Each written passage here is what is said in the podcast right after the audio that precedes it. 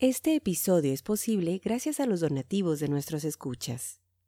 Ayúdanos a continuar. Gracias. Esto es el podcast de historiografía mexicana. Un espacio para la lectura en voz alta, para los libros de historia de México. Conduce Pedro César Beas.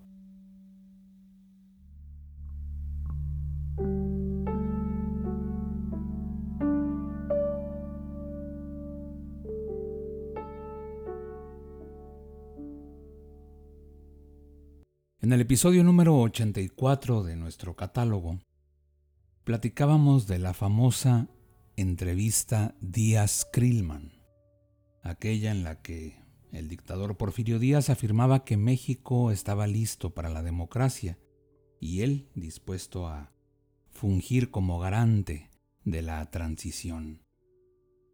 Aquellas palabras de don Porfirio no solo agitaron a la clase cercana al gobierno, sino que despertaron pasiones en diversos sectores a lo largo y ancho del país.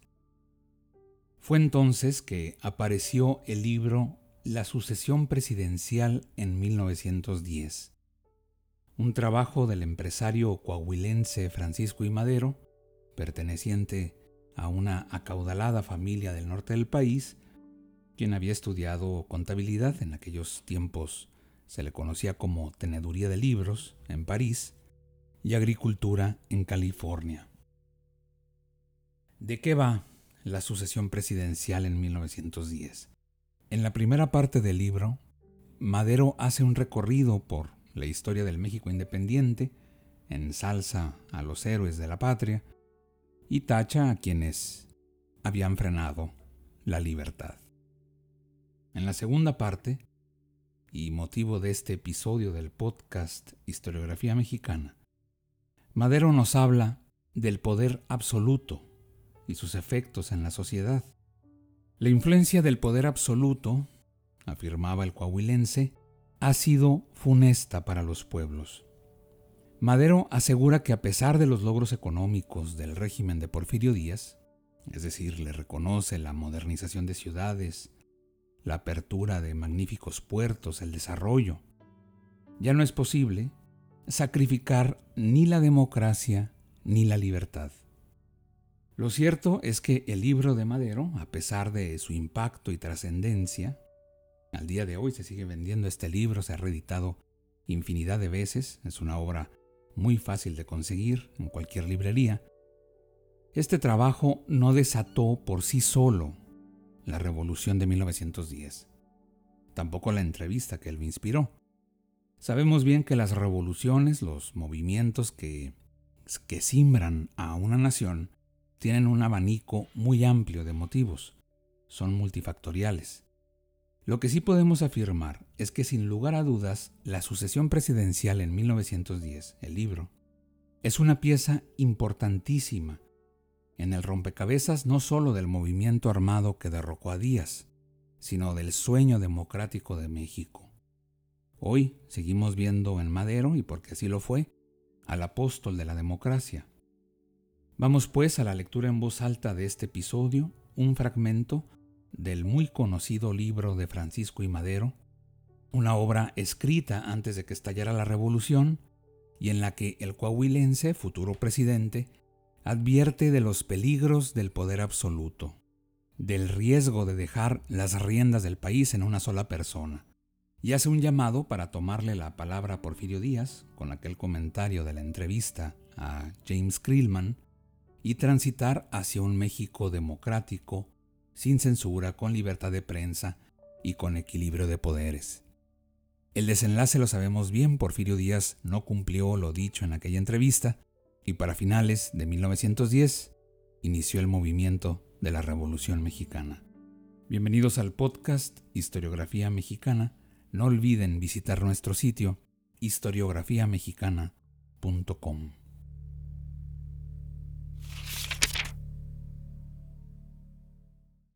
Balance al poder absoluto en México.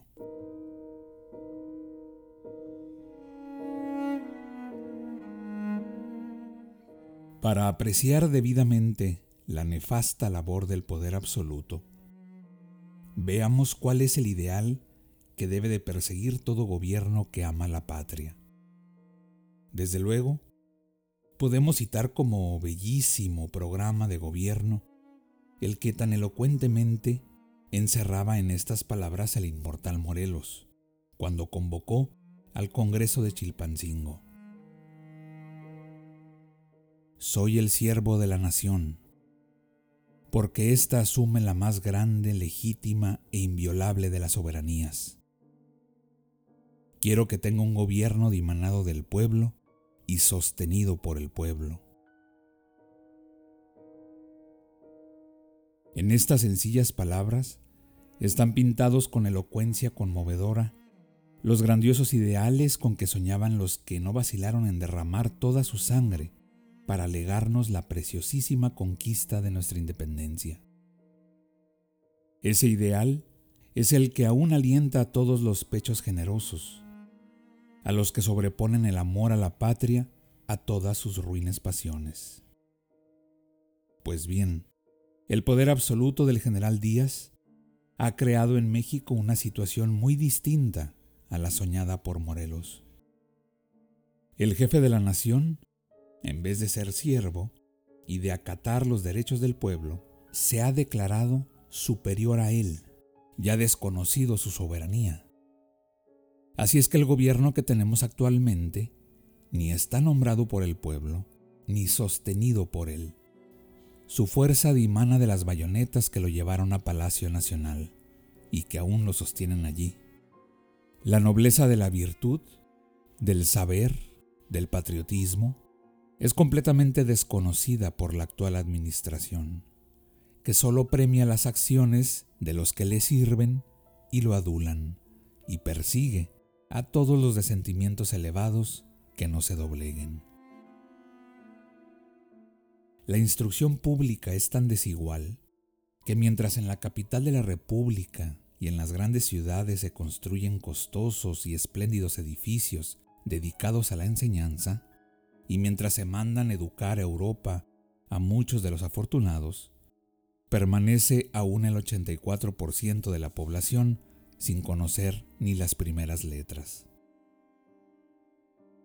En cuanto a la administración de justicia, está tan corrompida que para fallarse cualquier litigio de importancia, se toma en consideración no la justicia de su causa, sino las influencias de los litigantes, resultando que la hebra siempre se revienta por lo más delgado, como vulgarmente se dice. Así es que la Administración de Justicia, en vez de servir para proteger al débil contra el fuerte, sirve más bien para dar forma legal a los despojos verificados por éste. Además, los pueblos son siempre influenciados por el ejemplo de los de arriba.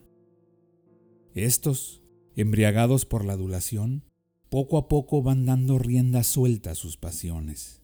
Por costumbre vulneran la ley sus más solemnes protestas las ven como fórmulas vanas.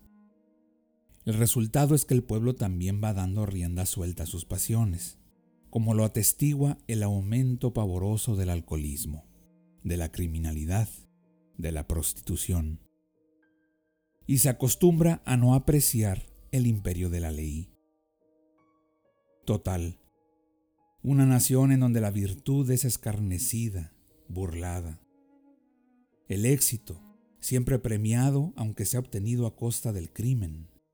El patriotismo, visto con un desdén o perseguido, tiene que ir por una pendiente fatal, a donde la impulsan además las riquezas con todas sus voluptuosidades. Los hombres superiores, los que con clarividencia del patriotismo han visto el peligro, permanecen silenciosos una mordaza terrible los ahoga, les impide articular una palabra. Que en estas circunstancias venga una tempestad sobre nuestra patria y adiós independencia. La perderemos con la misma indiferencia con que hemos perdido nuestra libertad, con el mismo criminal indiferentismo con que hemos visto pisotear nuestra constitución, veremos hollar nuestro territorio.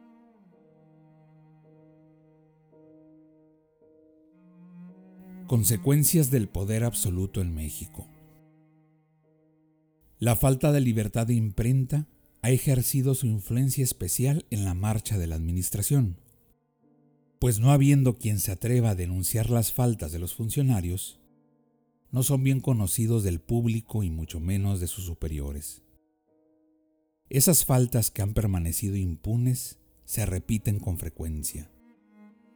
Al principio, la opinión pública protestaba contra ellas, pero cansada de tanto esfuerzo estéril, dejó de protestar y se acostumbró a dominar su indignación, logrando al fin ver como cosas normales los abusos de las autoridades. Esta costumbre ha corrompido a tal grado los ánimos que ahora lo único que se pretende es evitar que esos abusos recaigan sobre uno mismo, para lo cual se procura estar bien con la autoridad. Esa conducta es la que observa la mayoría, generalmente acomodaticia, que quiere vivir tranquila, que solo se preocupa por sus bienes materiales, del progreso de sus negocios, en su egoísta miopía, no alcanza a comprender que al ser vulnerado un derecho, lo serán poco a poco todos los demás, que las mismas persecuciones que sufre su conciudadano puede sufrir él mismo o alguno de los miembros de su familia. Pero el egoísmo es ruin, no tiende a la unión que fortifica, sino que se inclina por el aislamiento, sin comprender lo que esto lo debilita.